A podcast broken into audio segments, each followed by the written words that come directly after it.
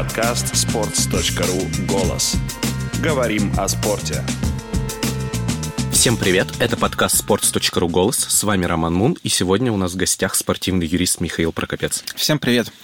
Михаил, не все представляют, чем занимается спортивный юрист. Можете объяснить суть своей работы как-то вкратце и назвать, допустим, 4-5 самых известных ваших дел?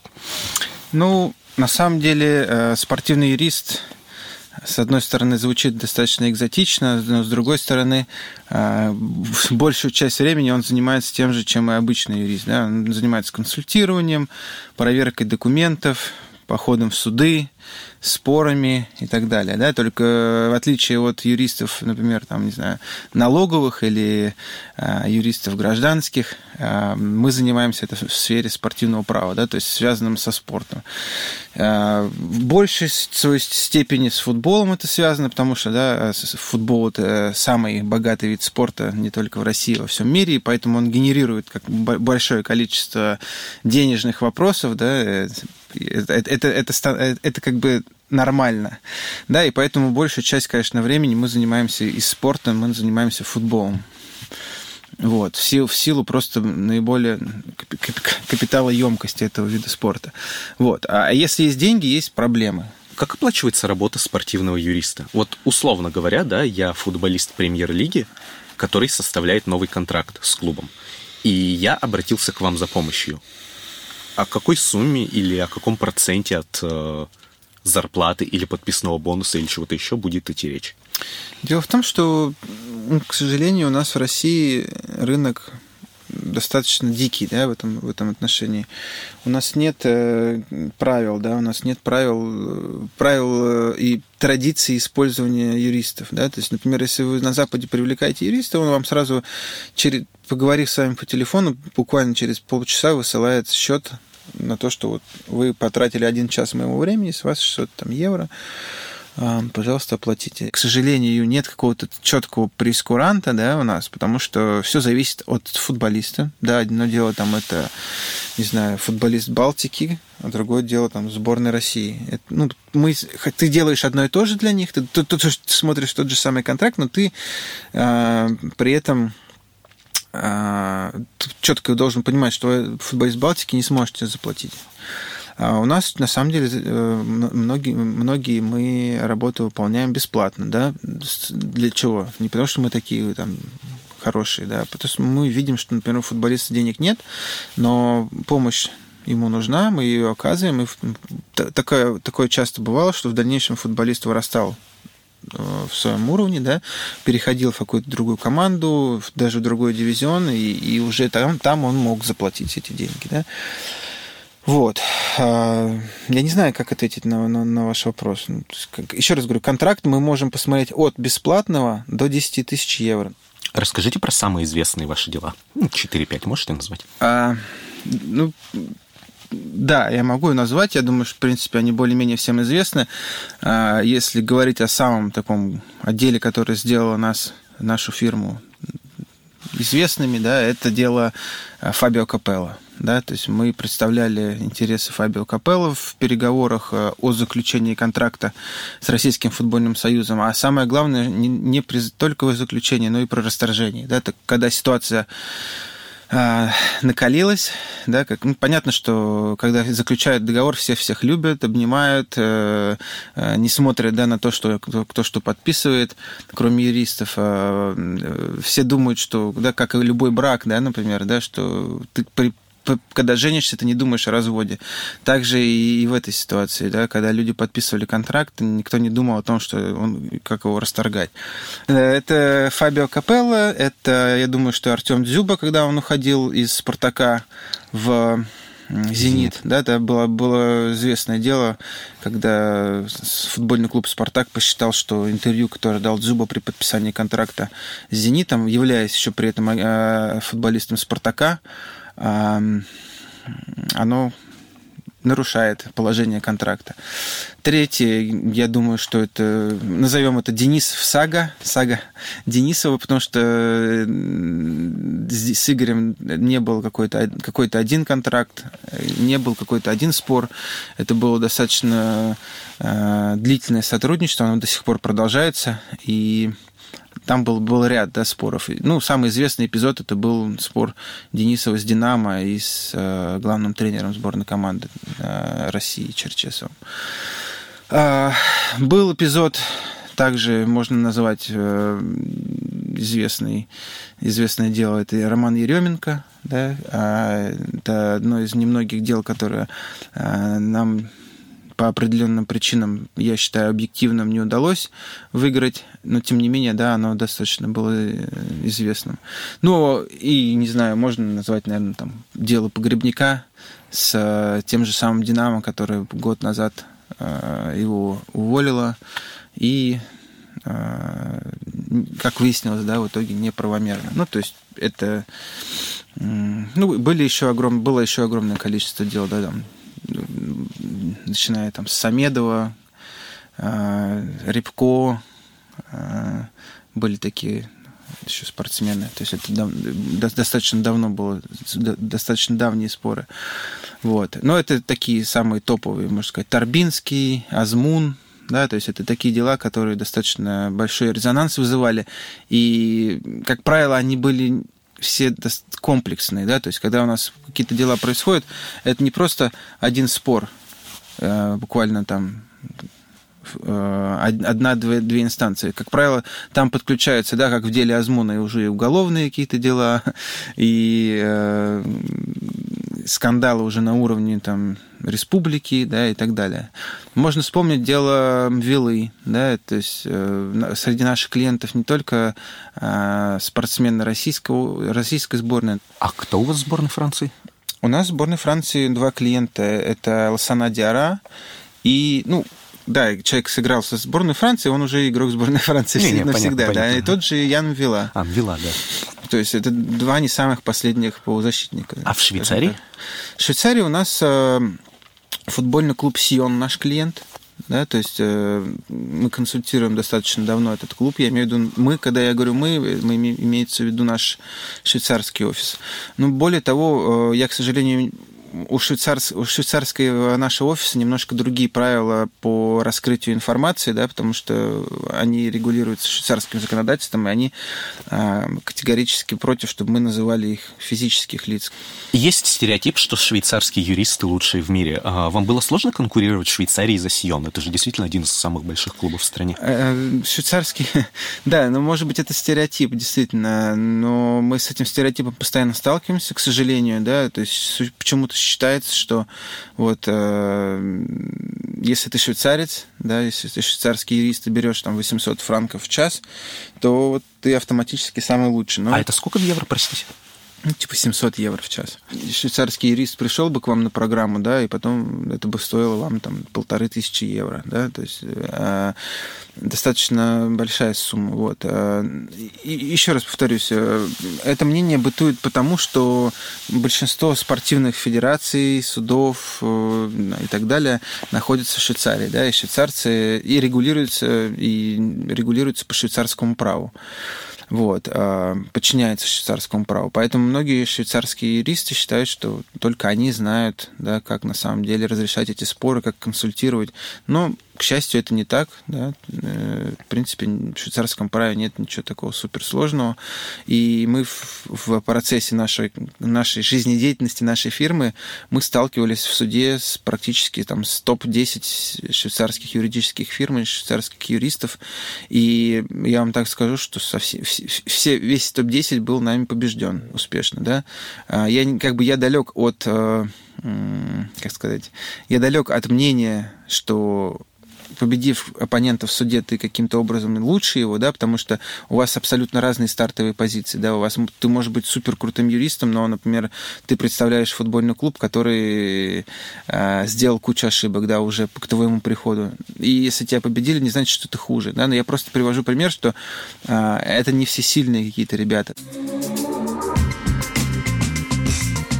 Давайте поговорим про контракт Капелла. Расскажите, как вообще появилась эта история? Как вы или как на вас вышли люди, связанные с Капелло? Эта ситуация появилась, когда ну, мы общаемся с Пьер Филиппом по профессиональным нашим э, вопросам. То есть э, он приезжал к нам на семинар, выступал который мы организовывали по спортивному праву.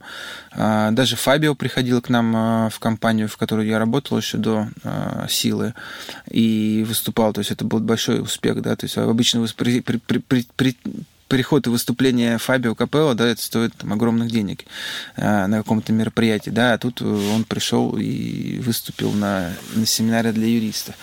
Вот. А, и мы достаточно просто дав давно и тепло общаемся с его сыном, и в какой-то момент, когда потребовалось подписание контракта, э, очень, на самом деле, подход Фабио и его сына, они понятно, что он европейский, да, и они не подписывают ничего без консультации с юристами. И даже если у тебя сын юрист, он юрист по итальянскому праву, да, он понимает, что он по российскому праву не специалист, и ему нужно нанять специалистов по российскому праву. Это нормально, это нормальная практика. К сожалению, наши российские клиенты ну, зачастую как бы не понимают, да, то есть, например, если какой-нибудь россиянин переходит э, в другую страну, и ты ему говоришь, слушай, я не специалист там по латвийскому праву, условно говоря, или по английскому праву, он говорит, да ты же юрист, какая тебе разница, ну, там, посмотри, типа, какая разница, да, то есть ты, ты, ты, ты ему достаточно долго приходится объяснять, что ты, это так, и так не делается. Да? Я не могу знать все право во всем мире. Я знаю, у кого спросить. И, соответственно, вот э, Пьер Филиппа попросил нас, сможем ли мы помогать э, в составлении контракта. Мы согласились. То, что это было, во-первых, интересно, во-вторых, это была большая честь, да, потому что Фабио Капелло это один из там в тот момент был там топ-5, мне кажется, в мире. Что прописывается в контракте помимо, ну, допустим, зарплаты, да, и порядка ее выплаты? Ну, вообще контракт... Э, и продолжительность. Опять же, опять же, я, как я уже говорил, э, хочешь мира, готовься к войне. Это известная такая поговорка, э, и поэтому ты должен подумать уже, когда подписываешь контракт, как ты его будешь расторгать, или как сделать так, чтобы другая сторона при расторжении была в каких-то более слабых позициях. И все зависит, в принципе, от твоей переговорной, ну, а, от переговорной позиции, да, и б, от того, там, насколько тебя хотят. Да, если ты там Фабио Капелло, да, то ты можешь быть уверен, что, в принципе, достаточно сильно тебя хотят. И ты, в твоя переговорная позиция ну, сильная, да, ты можешь э, продавливать какие-то вопросы. Поэтому помимо зарплаты, ну, ну и зарплата, да, тоже, тоже это не просто там, зарплата.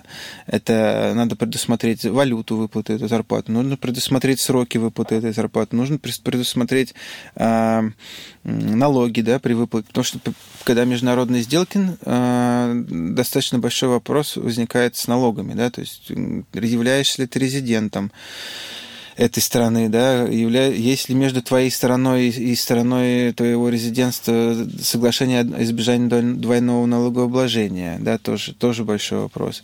А, и опять же, как правило, для налоговых вопросов еще привлекаются специальные налоговые юристы, да, потому что это лучше здесь переплатить, чем потом страдать. Было огромное количество случаев, когда люди там, да, не, не использовали консультации налоговых юристов, либо спортивных юристов, и потом это больш... ну, боком выходило. А можешь назвать конкретный пример вот такой ну, истории? Насколько я знаю, да, конкретный пример такой истории, опять же, по слухам, я, я не участвовал в этой сделке, тот же Андрей Аршавин, да, когда он подписывал с лондонским арсеналом, насколько я читал, опять же, а, вопросу налогов не было уделено достаточно внимания, после чего э, сумма, которую он получал на руки, достаточно серьезно отличалась от той суммы, которая была написана в контракте. Помимо да, того, вот того, что связано именно с деньгами, конвертация, да, это на самом деле огромная проблема, потому что э, все иностранцы хотят получать деньги в валюте. Э, в Российской Федерации, в Российской Федерации э, мы не можем платить деньги в валюте, мы можем платить по курсу. Да, а, соответственно, при этом иностранцы хотят, это опять же это не про Фабио Капелло, это вообще в принципе иностранцы, которые играют в России, это проблема их всех да, а, и, соответственно, они, они говорят, а зачем мне ваши рубли, да, пожалуйста, выплатите мне по курсу, но и потом конвертируйте их обратно, да, в валюту, валюту чтобы у меня была в итоге валюта. А, и вот эти разницы курсов, огромная проблема, да, если мы вспомним, что а, в какой-то момент у нас волатильность курса была какая-то сумасшедшая, да, за день она, она могла на несколько рублей меняться, то, например, у тебя э, существует, существует две даты. Дата начисления зарплаты, дата выплаты зарплаты. А, как правило, они отличаются, могут, могут отличаться там, на неделю. И вот начисление зарплаты у тебя происходит по одному курсу, выплаты по третьему курсу, да, и, и тоже э, ты с, с удивлением узнаешь, что в итоге ты получаешь там а, из-за этого какой-то там меньше. Это все надо предусматривать. А как вообще регулировался этот процесс? Особенно году в 2014 или когда там э, евро мог за день подорожать, там, не знаю, на 20 рублей? Я и говорю, что процесс э, регулировался только исключительно а, контрактом. Да? То есть насколько сильно был подготовлен контракт, настолько безопасности себя мог чувствовать клиент. Ну, то есть у нас был, например, такой клиент, я помню, что э, во времена как раз вот, вот, вот этого кризиса Э, достаточно большие проблемы с этим испытывали, испытывали иностранные игроки локомотива, да, когда э, из-за из разницы вот этого курса между начислением и выплатой, да, то есть вот это вообще в принципе начисление она непонятна для иностранцев. У них нет, в принципе, в, бухгал- в бухгалтерском их деле вообще такого термина, как начисление. У них есть выплата. В России же есть начисление, когда бухгалтерия, да, все заносит вот это, все, все курсы, все налоги э, в систему. И, и сам фактическая выплата. И вот иностранцы получали там каждую зарплату там вплоть до, по 20, по 30 тысяч меньше, да, чем должны были евро. Многие судились, да. А, насколько я помню, Славин Билич как раз судился по, по этому вопросу с Локомотивом и выиграл. Вот. А, ну, то есть, э, вот так вот регулировалось, да, как у, как у тебя контракт составлен. Если у тебя юристы хорошо составили контракт, у тебя есть шанс выиграть, если нет, то... Давайте поговорим про историю с Еременко. Можете рассказать, в какой момент вы к ней подключились? Ну, я бы, честно говоря, по поводу истории Еременко не хотел бы вообще общаться. Почему? Потому что это один из немногих кейсов, ну, которые вы проиграли? Из, это один из немногих кейсов, которые мы проиграли, но даже не поэтому, просто э, мы сейчас больше не сотрудничаем с Романом, и я бы не хотел, чтобы это выглядело, да, как... Я, я, я боюсь, что я просто разрешение э, у него не, не, не получу на рассказ об этих каких-то моментах. То есть мы просто сейчас, э, еще раз говорю, что мы не работаем, и поэтому я не хотел бы, чтобы это выглядело, как я какие-то рассказываю там истории э, о том человеке, который не является моим клиентом. Давайте я задам несколько вопросов, вы ответите на те, что сможете. Давайте. Правда, что Роман перестал быть вашим клиентом, потому что одна из сотрудниц вашей компании, насколько я помню, ее зовут Дарья Никитина, просто ушла вместе Дарина. с ним. Дарина Никитина просто ушла и забрала его. Ну, я не знаю. Действительно, у нас была сотрудница Дарина Никитина, но я не могу сказать, что она могла кого-то забрать. Да? Это же не, не мешок картошки, чтобы его забирать. Ну, я хорошо представляю себе, как это... Ну, по крайней мере, так в фильмах бывает. То есть, вот если юридическая компания, один юрист уходит э, в свою, условно, компанию, mm-hmm. и каких-то клиентов, лояльных себе, он переманивает к себе. Это не так происходит? А, я не знаю, я никогда такими вещами не занимался. Никогда никаких клиентов никого не переманивали. А, а у вас? Скорее, к нам они приходили от других юристов. Ну, я не знаю, я еще раз говорю, что я не обладаю информацией э, по поводу того, э, чем занимается Дарина Никитина и каким образом да, Еременко стал ее клиентом. Не знаете? Серьезно? Серьезно. Не знаете или не хотите говорить? Это все-таки разные вещи. А если вы говорите, что не знаете, как Нет, это произошло, я, согласитесь, вы выглядите как-то я... странно. Ну, как вы можете этого не знать? Ну, не знаю, почему я должен это знать. То Потому есть... что он был вашим клиентом, потом перестал ну, быть вашим клиентом. И бывшая сотрудница вашей компании теперь с вами не работает, а он работает с ней. Ну, сами понимаете, как это выглядит. Ну, да, может быть, это так и выглядит, но я просто не могу... Ну, чтобы вы понимали, клиенты э, в спорте — это не, не то, что, например, клиенты у врача, да, то есть ты пришел к врачу, и ты вот всю жизнь там с ним, это самое работаешь. Как правило, к тебе обращаются, когда происходит какая-то проблема. Да? То есть футболисты достаточно странные люди, и, ну, я имею в виду странные с точки зрения а, благодарности, да, то есть ты от них никогда, ну, практически никогда, я вот почему был удивлен, когда Артем Дзюба дал интервью недавно и там упомянул нас сказал спасибо на всю страну за то, что мы ему помогали, потому что, в принципе, ну, многие футболисты, они помнят это имя, когда ровно пока ты с ними работаешь над каким-то про проблемой, которая тебя волнует. А через там пять минут э, они уже тебя забывают. Ну, у него, может быть, остались какие-то негативные впечатления да, от нас, потому что э, э, результат не был достигнут которого мы все ждали, да, именно ну, с его делом. И когда этот результат не достигается, возможно, у человека возникают какие-то вопросы к юристам. Это нормально, как бы я бы, может быть, у меня тоже были бы на его месте вопросы. Опять же говорю, я не знаю, почему это произошло, поэтому... Но это произошло. Он ушел от вас к Никитиной. Если вы хотите таким образом поставить, э, я еще раз говорю, я бы не уделял этому такое большое внимание, что кто куда ушел. Возможно, да, возможно, как мы видим из социальных сетей, да, э, Роман Еременко работает э, с Дариной теперь. Ну, окей, как бы.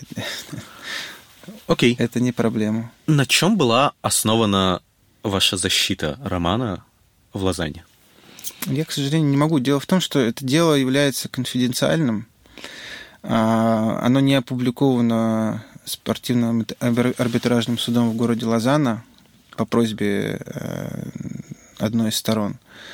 И, соответственно, я не могу никаким образом комментировать э, то, на чем строилась наша защита, какие аргументы мы выдвигали, они какие были приняты и так далее, и так далее. То есть, как бы это, это дело, которое, с, с, которое связано с э, личной жизнью человека, и я боюсь, что я не смогу тут ничего сказать. А по просьбе какой сторон вашей или стороны? Я не могу ничего сказать, к сожалению. Почему вы проиграли дело?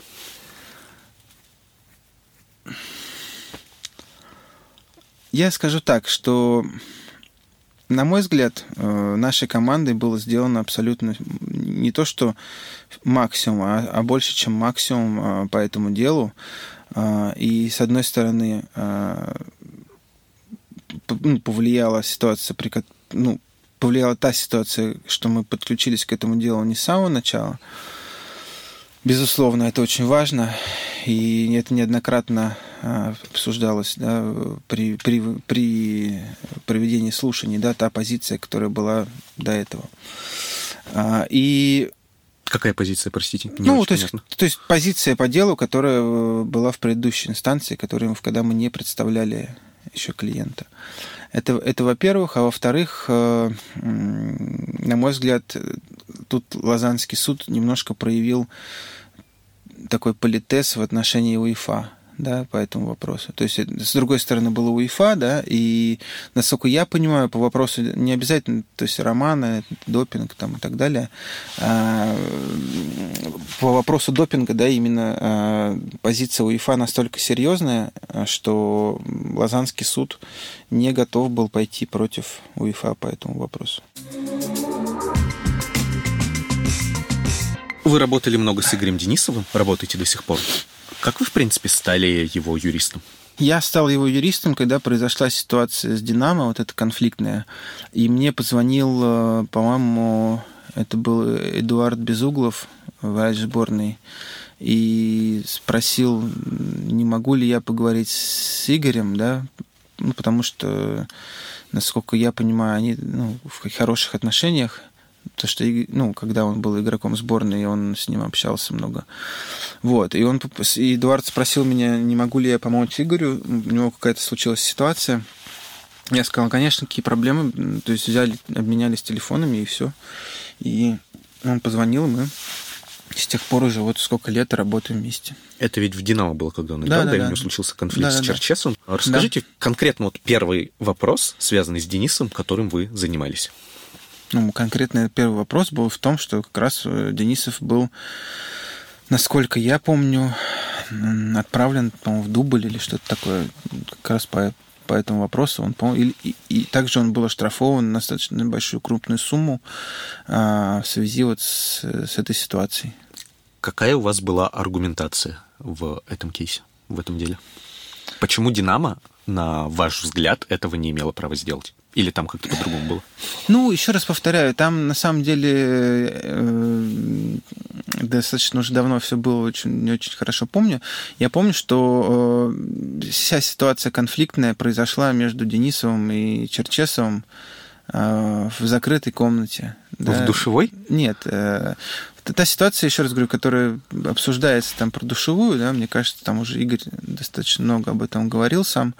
А, я не, мне, мне как бы нет смысла его, его дополнять да, в этом. А, если мы, мы будем сейчас говорить если о юридических аргументах, то есть как бы тот факт, что люди поспорили, да, они, это, это, это не нарушение контракта. А, Динамо ссылалась на то, что Денисов определя... указывал тренеру на то, что какие игроки должны играть, а какие игроки не должны играть. Соответственно, и более того, э, Динамо, второй аргумент, на который ссылалась Динамо, это то, что Денисов позволил себе какие-то оскорбительные выражения в адрес тренера. А, и, соответственно, вот эти два эпизода, то есть он о том, то, что Игорь выполнял роль тренера, как говорил Динамо, а второе, что Игорь э, не, нелицеприятно выразился о главном тренере. Соответственно, что касается нелицеприятного выражения, по мнению Динамо, оно произошло в кабинете тет-а-тет, что было элементарно доказано, а, я имею в виду, что наоборот, что, что доказать в принципе невозможно, что кто-то кого-то там оскорбил, потому что получается слово против слова. Угу. Да, один говорит, что он оскорбил, другой, что его оскорбили. Вот, поэтому достаточно быстро этот вопрос был снят. Второй вопрос по поводу выбора э, выбора состава тоже был снят достаточно быстро, потому что при разборе этого эпизода в суде выяснилось, ну, там приходил Черчесов сам, э, и выяснилось, что в принципе, ничего такого. То есть сам вопрос, который был задан, а, я не помню, там, типа, почему играет там тот или не, или не этот, он не является а, выбором состава команды, да, то есть это вопрос, который может задать, в принципе, капитан команды э, тренеру, да, вот, и был, суд решил, что ни один из этих эпизодов он не является основанием для штрафа, тем более такого огромного, как 100% зарплаты, вот, это если коротко. Как вы думаете, почему в принципе дошло до до суда? Да и, если честно, я думаю, что это, этот вопрос, как бы, если мое мнение кого-то интересует, такое обывательское, да, мне кажется, что это просто эмоциональный момент, который перерос во что-то большее просто. Типа, ну, на, на, ну, как бы все, не знаю, все играют в футбол, да. У меня есть, например, коллеги и друзья, которые тише воды, не, там, ниже травы, но при этом на футбольном поле они превращаются в каких-то монстров, кричат, ругаются, дерутся.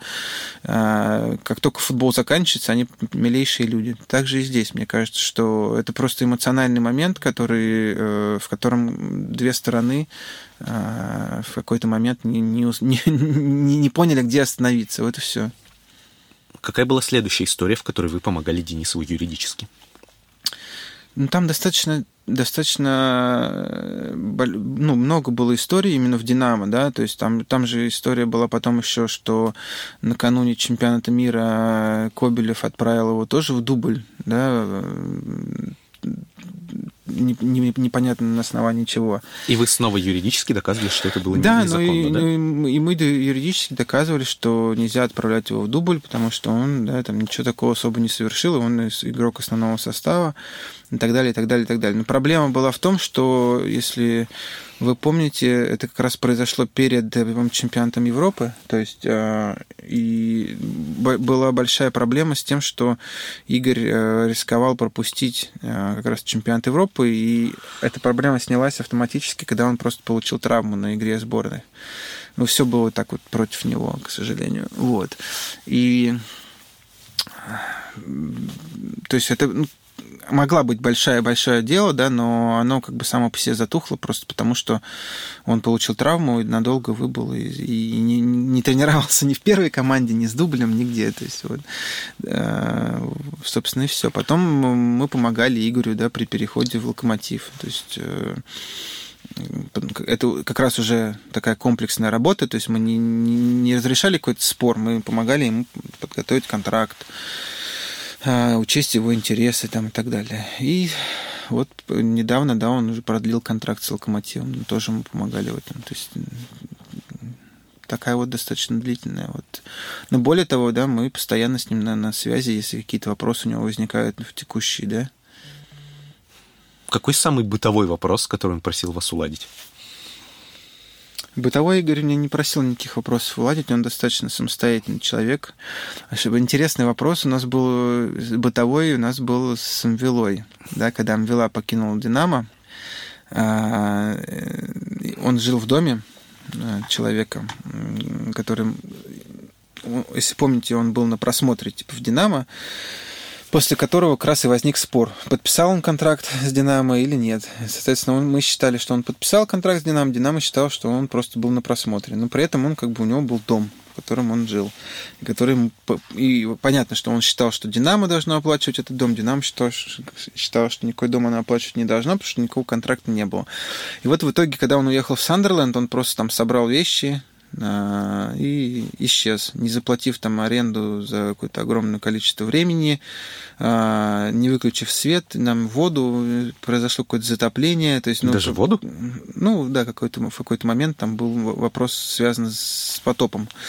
Пришел хозяин в шоке, соответственно, все это увидел, написал заявление в милицию, реально милиция начала его разыскивать, а, звонить мне, э, потому что Вела дал мой телефон, и нам приходилось, пришлось потом в итоге с этим хозяином, который был, в принципе, милейший человек, э, ездить по милициям, да, это все вопрос решать. А, ну, к чести Мивилы, когда он, когда он понял, что Динамо не, эти вопросы закрывать не собирается, он уполномочил нас, дал нам доверенность, и мы э, подписали мировое соглашение с этим хозяином, и он, по-моему, даже передал ему футболку свою.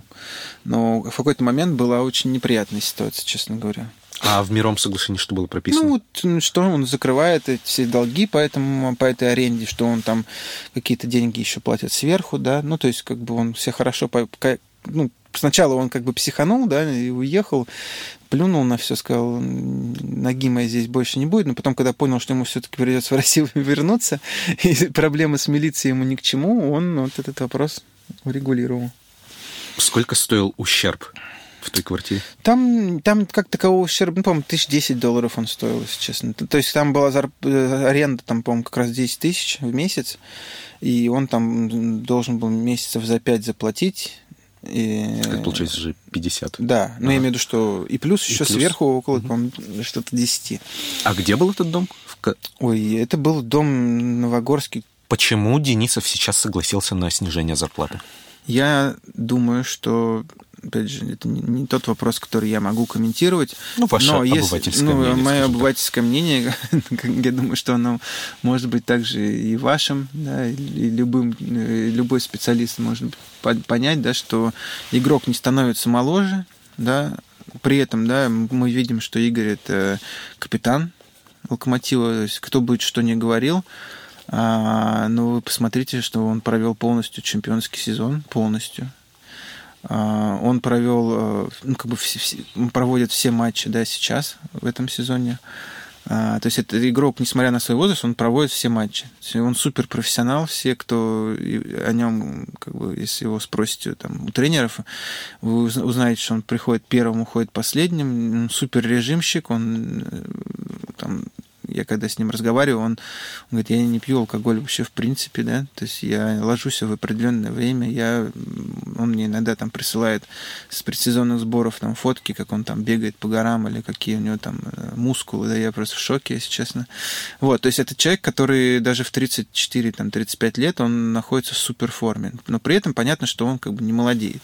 Поэтому для него приоритет был остаться в команде, в локомотиве, а, и продолжить там свою карьеру. Вот, ну, как бы достаточно длительные шли переговоры, а, и мы все понимаем, что контракт, который подписывался до этого, он подписывался в других экономических условиях.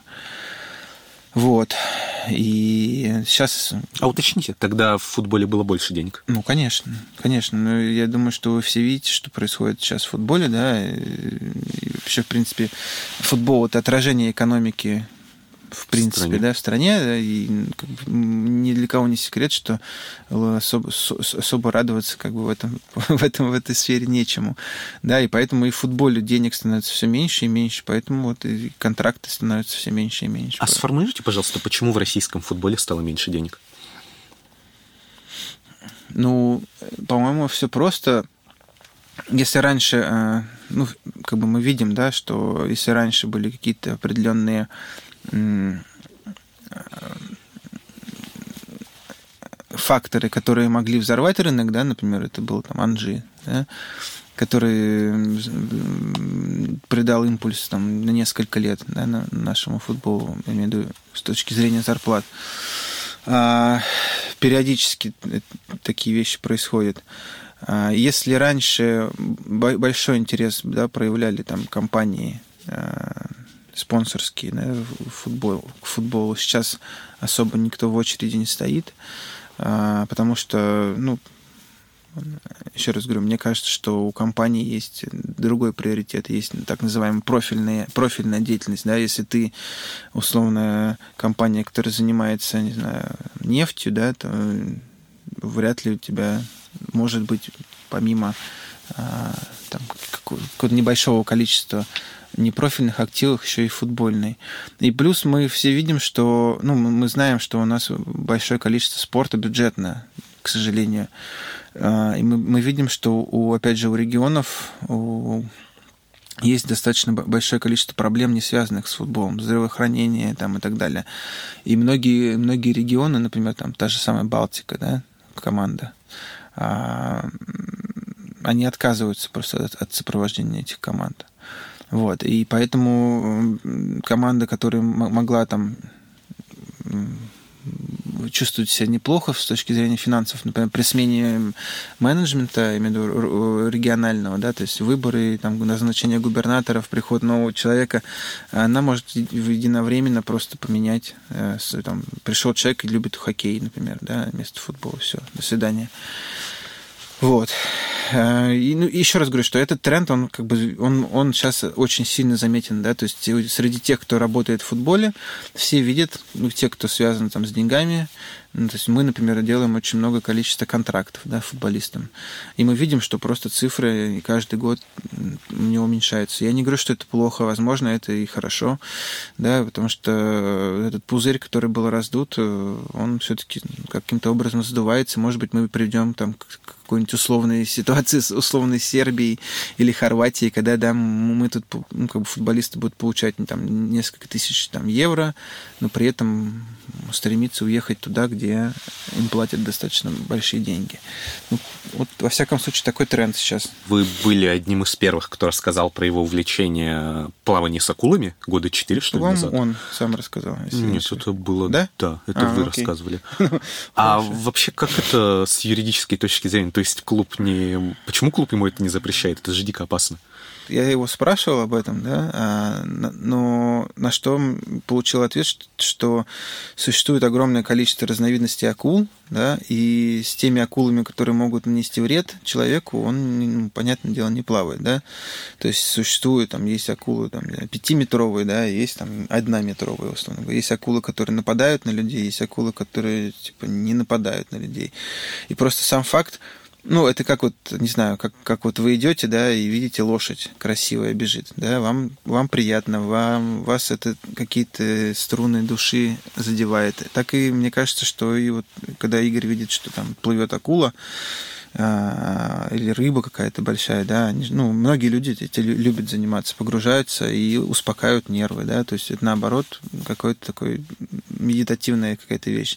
Я еще раз говорю, я спрашивал, что именно этот вопрос, да, ну, как бы, насколько я получил ответ, а, а, это не опасная вещь. И в клубе тоже удовлетворились таким объяснением, типа, ага, окей, ну ладно, плавай дальше с акулами, Ну, ключевой если- игрок команды. Не, ну если они- эти вопросы не поднимаются, наверное, значит, удовлетворились. Я не знаю вообще, если честно, спрашивали они. они- а, Но вообще это, нас- насколько я понимаю, Игорь этого не скрывает, увлечение, и как бы он даже давал интервью специально, специализированной прессе, да, там, типа и так далее.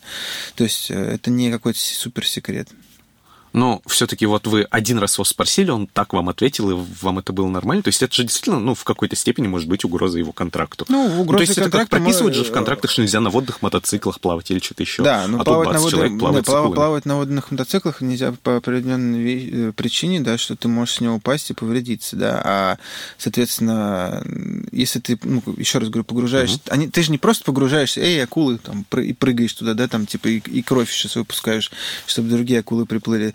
Э, Это конкретные места, да, где обитают, это как вот пастбище, да, где обит- обитают конкретные акулы, ты к ним приплываешь, да, ты, ты конкретно знаешь, что в этом месте там будет, не будет там челюсти из, из фильма, да, здесь будут только маленькие там и красивенькие экземпляры. То есть ты, ты это, это не то, что вот я раньше тоже думал, да, вот там при- ты приплыл там и первую попавшуюся акулу вот, там поймал. Это, это профессионалы, которые э, этим занимаются, они все супер контролируют.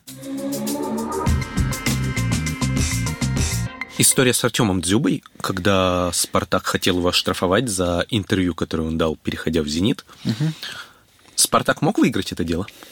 Ну, смотрите, там дело в том, что э, если бы быть совершенно, со- совершенно юридически точным, да, то э, было заключено между сторонами мировое соглашение. Да, то есть в итоге, да, не то, что кто-то выиграл, а кто-то проиграл. То есть э, я, насколько помню, нас не устроило решение РФС, и мы готовились идти в Лозаннский суд. И после чего, да, между сторонами как бы было заключено мировое соглашение. То есть я не могу сказать, что мы его выиграли, да, это будет не юри- юридически некорректно. А при этом а, я могу сказать, что то мировое соглашение, которое было заключено, оно нас полностью устроило. Да? Таким образом, мы как бы можно сказать, да, что наши интересы как- футболиста, да, и как наши такие юридические, они были полностью соблюдены, и цели, цели, которые перед нами стояли, мы достигли. Как Это вы- вот просто оговорка такая. Как вы убедили Спартак в том, что мировое соглашение это лучший для всех исход? А, ну, дело в том, что Российский футбольный союз, когда выносил решение, достаточно, оно было неожиданным для меня, а, потому что этот, эти, эти темы практически никогда не поднимаются. А, Темы, которые были затронуты в рамках этого дела, это свобода слова э, и право да, человека говорить то, что он посчитает нужным, э, если ты не, при этом не нарушаешь прав других людей. То есть это, это, это, это, по-моему, было одно и, и даже остается чуть ли не единственным делом подобного рода, которое было рассмотрено в Российском футбольном союзе, и оно такой получило статус прецедентного. Вот. А, и ну, для меня это было, и для всех, в принципе, кто в этом участвовал, оно было необычным. И вот, э, в принципе, я думаю, что то, что Спартак пошел да, на заключение мирового соглашения, показывает, да, что они тоже понимали, чем, в принципе, это закончится в, в Лозаннском суде. А объясните вот этот момент про свободу слова, он, я думаю, не всем будет понятен. Ну, свобода, как бы юридически юридическая проблема была в следующем. В контракте написано было, что ты не имеешь права там, давать интервью без разрешения клуба. Вот. И, соответственно, это как происходит? Как, как правило, когда подписывается контракт, у футболиста есть раздел обязанности футболиста в контракте, состоящий из максимального количества пунктов. Туда включается все, что придумает клуб. Там, никогда там без разрешения клуба, не знаю, не выходить из дома, всегда кушать все, что тебе только расскажет клуб, никогда ни с кем не разговаривать без того, чтобы тебе клуб... То есть футбольный клуб пытается в, этот, в этот раздел запихнуть, запихнуть абсолютно все, что ему только в голову придет, да, там, не знаю, не вмешиваться как в выбор тренерского штаба и так далее. Это все тоже из той же оперы.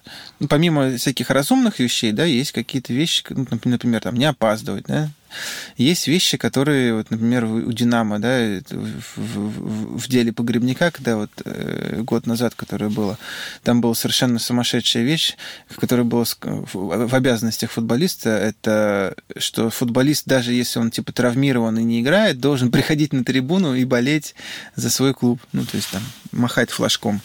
А, и когда Павел пропустил по болезни там один из этих матчей, ему, ему сказали, ты должен был болеть. Он говорит, вы что, с ума сошли? Да, то есть, и, и, как правило, никто никогда эти пункты не читает и не смотрит, э, и не соблюдает, самое главное, да, до момента, пока не происходит конфликт. Как только происходит конфликт, клуб открывает и говорит, ну-ка, давай посмотрим, что мы можем придумать. И начинает, начинается, ты должен болеть на трибуне, ты должен там, типа, не знаю, э, каждую свою публикацию в Инстаграме согласовывать с, с, там, с генеральным директором клуба. Понятно, что это невозможно. То есть... А у Артема что было было прописано про интервью? Так вот, и, соответственно, у него было прописано то, что он может давать... Э, любое интервью должно быть соглас... согласие клуба. Понятно. Это интервью было не согласовано. Это интервью было не согласовано в связи с тем, что да, оно размещалось на, на сайте футбольного клуба «Зенит». Почему тогда Артем не, а, не и, проиграл это дело? Так вот, еще раз говорю, и тут возникает юридически как бы, такая проблема, да, все ли, все ли ты должен исполнять то, что написано в контракте. А если в контракте будет написано, что ты должен выпрыгнуть в окно, ты должен это исполнять или нет? Что имеет там примат, да, закон, либо контракт? И, и вот как раз дискуссия шла именно вокруг этой проблемы. На самом деле, эта проблема, ну, как бы интересная. И это дело с точки зрения юриспруденции, оно было одной из самых интересных типа, э, кто я там, да, э, тварь дрожащая, да, или право имею.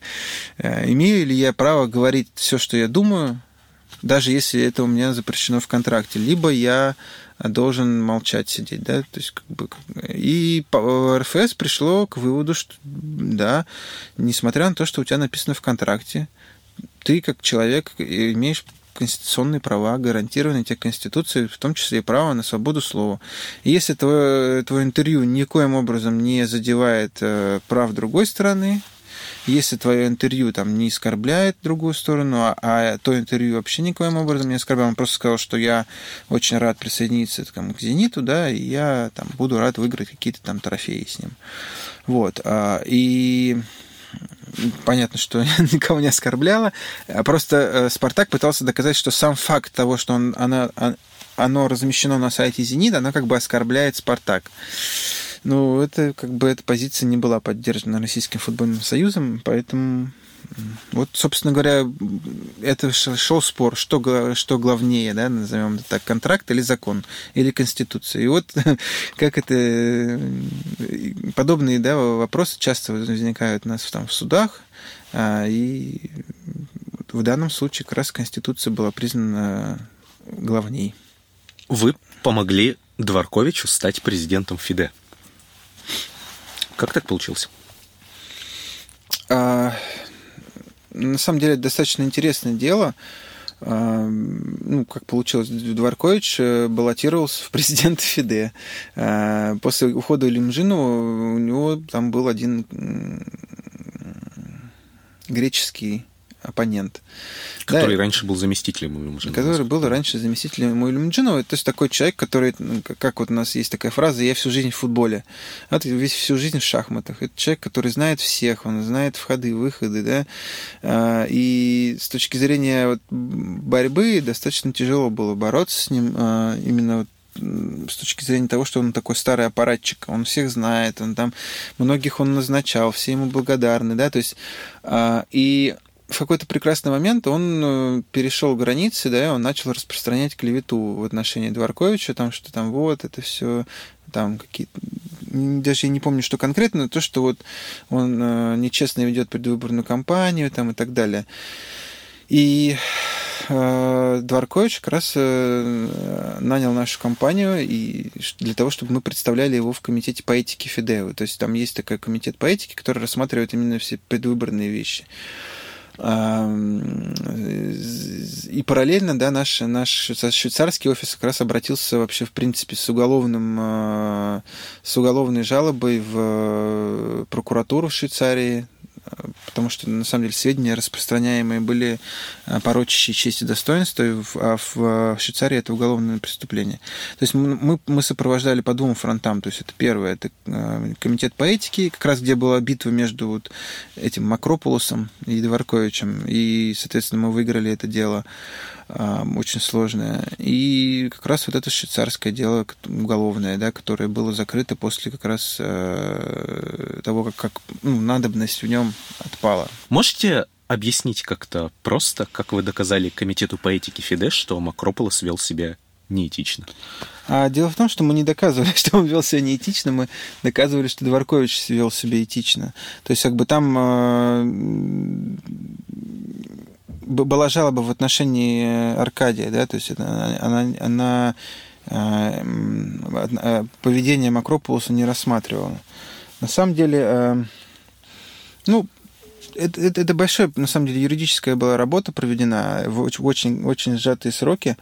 И все, в принципе, связано было с э, какими-то конкретными эпизодами. Да? То есть как бы, там было заявлено, что вот там тогда-то встречался этот с этим, и э, по мнению Макрополуса, вот эти представители э, встречались для того, чтобы заинтересовать делегатов ФИДЕ, подкупить их как-то. Да? Все вот эти были выдвинуты бредовые обвинения, да, которые просто не нашли своего подтверждения.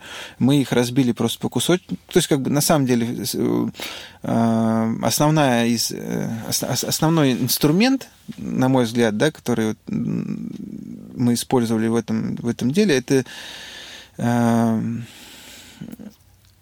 от общего к частному. Да? То есть Макрополос строил свои обвинения на там, а, все, пропало, это русские там, вот они там всех там покупают. И мы уходили на, в частности, да, кто все, какие русские, в каком месте, там, и так далее, да, то есть, и, и, и когда ты уже погружаешься в детали и заставляешь другую сторону доказывать, да, нести бремя доказывания, доказывать все свои э, обвинения, выясняется, что, в принципе, и не русские, и не все, и, соответственно, никого не подкупали. Скажите, что вы думаете о истории Кокорина и Мамаева. Как вы думаете, чем это закончится? Что случится 8 февраля? История Кокорина и Мамаева стоила мне долгих бессонных ночей, потому что я был на Бали, когда это случилось, и я каждый день просыпался с 30 пропущенными звонками, и там все утро, не знаю, отвечал на звонки журналистов. Э, печальная, конечно, история. Э, я думаю, что как бы как обыватель, да, что это неправильно, то, что они сделали, да, но при этом я, опять же, как обыватель, не думаю, что эта история должна заканчиваться какими-то реальными сроками. Это был подкаст «Голос». С вами был Роман Мун. Слушайте нас в подкастах Apple, в CastBox, в SoundStream, на YouTube, на SoundCloud, в Spotify и на других платформах.